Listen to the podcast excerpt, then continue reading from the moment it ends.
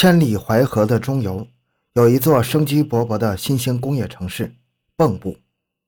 它扼淮河南北要津，南通省城合肥，西连煤都淮南，北接重镇徐州，东达南京、上海，是津浦线上一个重要的交通枢纽。一九九一年二月十七日，羊年春节后的第三天，携带着寒意的西北风悄悄地刮过淮北平原。给诸城蚌埠吹来了满天早春的阴云，人们感到了一丝寒冷。按惯例，春节放四天假，城里的人们都还沉浸在新春的喜庆气氛中。西区农业银行宿舍位于蚌埠市西部靠近郊区的地段，这里是通往市区的交通要道，平时车水马龙，因为这几天过春节，行人车辆都大为减少。二月的天黑得很早，六点多钟就完全暗了下来。只有稀疏的路灯在寒风中闪着惨黄的光，给这偏远的城郊投下了一片寂寥和冷落。农行的职工们早早就进入梦乡了，四周万籁俱寂，只有偶尔一两声犬吠，才给这漫漫的寒夜增添了一点生命的气息。十八日凌晨一点多，突然一阵声嘶力竭的惨叫把人们从睡梦中惊醒，紧接着就是一阵嘈杂而慌乱的脚步声，大概是职业的敏感。平时里最为警觉的门卫刘大爷听到叫声，一咕噜爬起来，披上衣服，拿起手电就出了门。外面昏黑昏黑的，刘大爷揉了揉眼睛，隐约看到有几个人影朝公路上跑去。再一看，公路旁边还停了一辆轿车，那几个人慌慌张张钻进轿车，连车灯都没开，就立即启动，箭一般的朝东驶去，转眼消失在茫茫的夜幕之中。刘大爷好奇地沿着楼房检查搜索。当他快走到楼梯口时，一股强烈的血腥味直冲他的鼻子，接下来便听到了一阵粗重的喘息声。他拧亮手电朝发出声音地方照去，不由得大惊失色。只见一个二十多岁的青年蜷缩在楼梯旁，鲜血满地，肠子都流了出来，裤子也被刺破了，露出了白骨森森的大腿。刘大爷惊恐地喊叫起来：“不好了，出人命了！快来人呐！”整幢宿舍楼都惊动了。人们纷纷奔向现场，有人去派出所报案，有人找了一辆小货车，把受害者抬上车，紧急送往医院抢救。汽车在疾驰，受伤人的伤口还在不断的出血，他脸色苍白，喘着粗气，艰难地张了张嘴，似乎想说话。送他去医院的农行同志把耳朵贴近他的嘴，受害人用极其微弱的声音说：“我不行了，杀我的是，是。”空压机场的徐徐，他终于没有说出名字，便断了气。送到医院，医生进行了最后的抢救，但是已经回天乏术了。在检查遗体时，医生们惊讶地发现，被害人全身上下竟被捅了十八刀，光是腹部就被刺中了十二刀，其中有一刀因为用力过猛，几乎穿透了腹腔。这新春的血案。给刚在祥和的气氛中欢度佳节人们的心头带来了一片阴影。蚌埠市西区公安分局的刑警接到报案，迅速赶到现场。公安人员很快就确认了被害人的身份。原来死者名叫刘道贤，是附近松林酒店的老板。说起这个刘道贤，公安人员并不陌生。这几年，他开了个个体饭店，赚了一笔钱，结交了一些不三不四的朋友。经常寻衅斗殴、欺行霸市，屡有劣迹。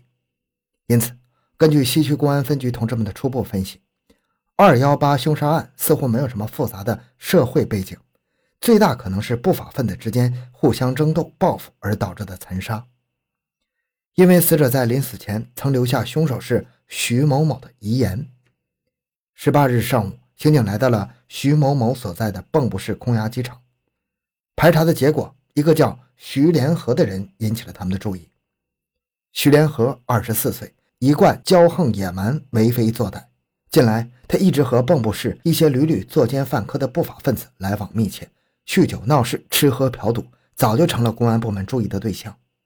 那么，在这次二幺八血案中出现的徐某某，会不会就是徐连河呢？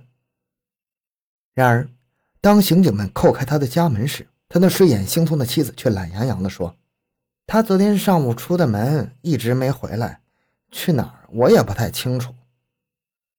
虽然公安部门还没有足够的证据肯定凶犯就是徐连河，但他无疑是一个重大的嫌疑分子。公安人员的判断十分准确，在血腥的二幺八杀人案中，充当主角的正是这个下落不明的徐连河。事情是由歌厅的一起无聊的纠纷引起的。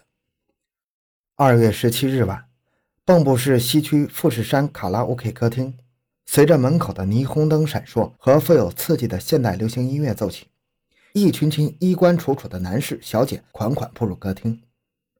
蚌埠市的歌厅不多，夜生活也比较单调。每到夜晚，这样的歌厅便成为了追求现代生活的城市青年的最好去处。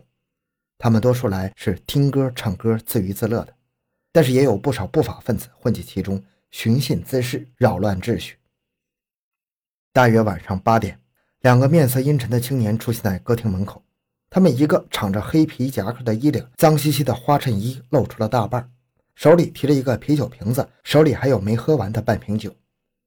另一个留着小平头，唇上留着一撮黑黑的小胡子，大概是刚喝了点酒的缘故，他满脸通红，嘴里还喷着酒气。两人一副不可一世的神情，旁若无人地朝着靠近前排的两个空位子走去。两人落了座，皮夹克拿起酒瓶，一仰脖子又灌了一口。这时，旁边座位上的一个阴阳怪气的声音传了过来：“哟。”这不是徐连河吗？你小子眼光够高啊！大爷，我坐在这儿，你都看不见。皮夹克徐连河气狠狠的一回头，原来是附近松林酒店的老板刘道贤。他气得砰的一下把酒瓶砸在桌上，刚想发作，这时旁边小胡子用脚踩了踩他，又用眼光示意了一下。原来小胡子看见刘道贤今晚来了一帮子弟兄，动起手来占不了便宜。小胡子名叫周庆超，是蚌埠卷烟材料厂的临时工，今年二十七岁，年长徐连河三岁。平时狐朋狗友在一起时，属他最心狠手辣，那一帮兄弟都对他言听计从。这时徐连河明白了他的意思，便强压怒火，不再理会刘道贤。不料刘道贤见徐州二人不敢恋战，越发得意：“，你二位小子听着，今晚老子钱没带够，等会儿你们去结账。”姓刘的，你不要欺人太甚呐！徐连河有点忍不住了，霍地站了起来。哈，怎么想打架？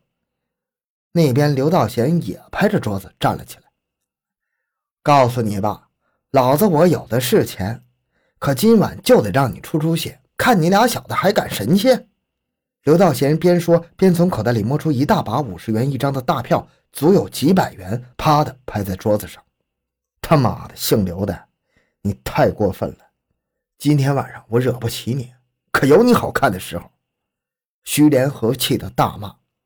这边徐连河还没骂完，那里刘道贤饭店的帮工李林早就抄起桌子上的烟灰缸，猛地砸在徐的脑袋上。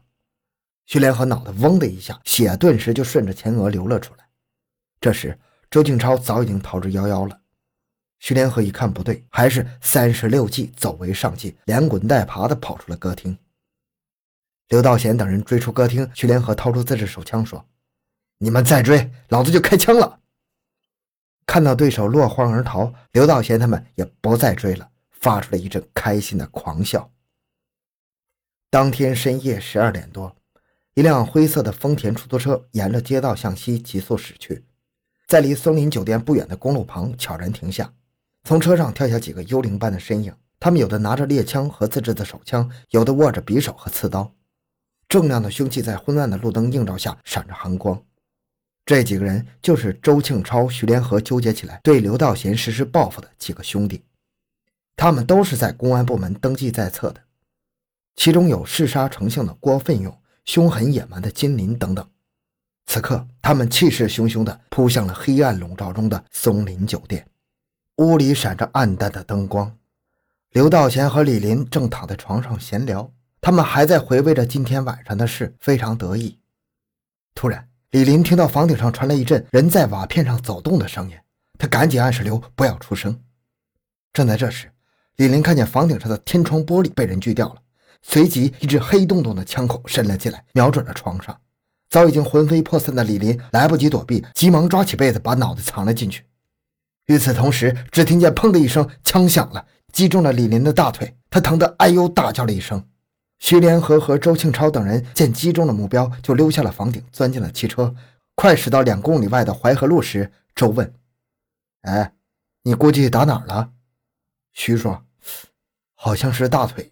听声音，那小子也不像刘道贤。”“嗯，对，可能是李林。”“哎呀，便宜了刘道贤那小子了。”几个歹徒顿时觉得很不解气，忙活了这半夜，居然没打到真正的对手刘道贤，这太不过瘾了。于是，在徐连河的唆使下，出租车调转车头，再次返回松林酒店。